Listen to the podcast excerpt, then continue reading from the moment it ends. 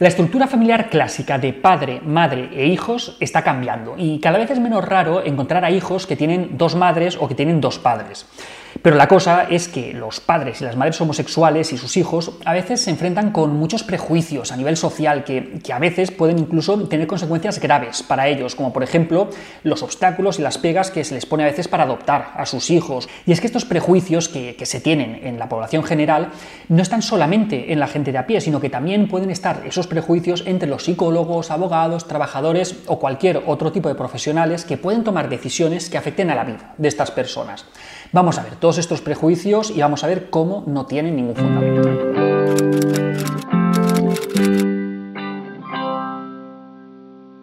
La Asociación Americana de Psicología ha elaborado una guía donde se resumen los hallazgos de más de 150 estudios científicos sobre madres lesbianas, padres gays y sus hijos. Y en base a estos trabajos podemos afirmar que los estereotipos que, que más comúnmente están extendidos sobre ellos no tienen ningún apoyo.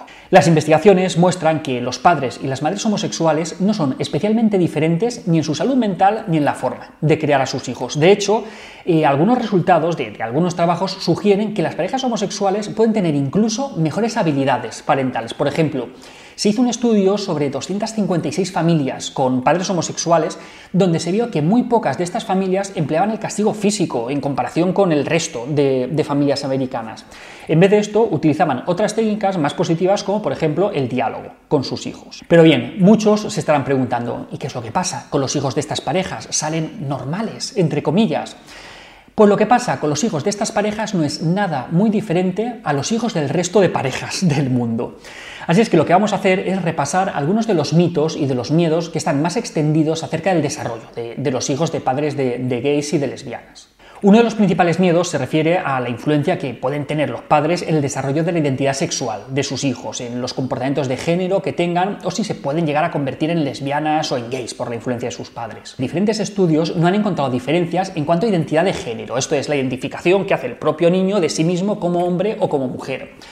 Tampoco se han encontrado diferencias en cuanto a la orientación sexual en los hijos de, parejas del mismo sexo. De hecho, en todos los estudios, la gran mayoría de hijos de lesbianas y de gays se describen a sí mismos como, heterosexuales y, no hay diferencias en el porcentaje de, gays y lesbianas en comparación con los hijos de parejas heterosexuales. Y en cuanto a los comportamientos de género, pues tampoco se han visto diferencias en los hijos de, madres lesbianas. Por ejemplo, en cuanto a los juguetes, a los intereses que muestran o cualquier otro tipo de, elección, por ejemplo, a nivel, a nivel ocupacional.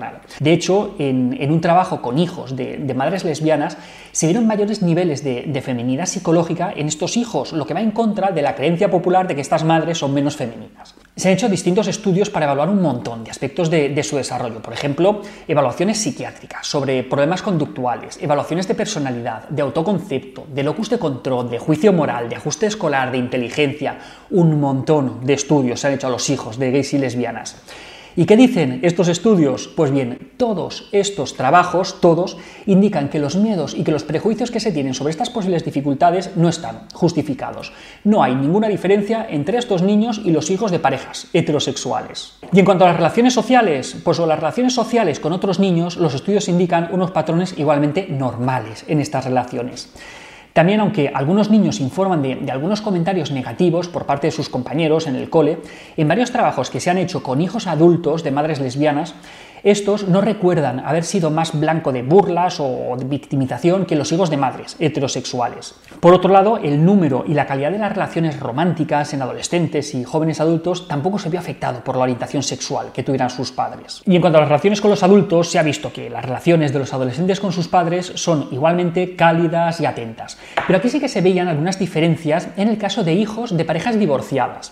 En el caso de hijos de madres lesbianas que estaban separadas, se vio que era más probable que estos niños tuvieran contacto con el progenitor que no tenía la custodia que en el caso de las madres heterosexuales. Total, en resumen, de los más de 150 estudios analizados por la Academia Americana de Psicología, no hay evidencias que sugieran que las mujeres lesbianas o que los hombres gays estén peor preparados para ser padres o que el desarrollo de sus hijos pueda estar comprometido de cualquier modo. Por lo tanto, dejémonos de prejuicios. Y os recuerdo que ya tenéis en las librerías nuestro libro Hijos y padres felices, una guía para disfrutar de la crianza. Espero de verdad que os guste.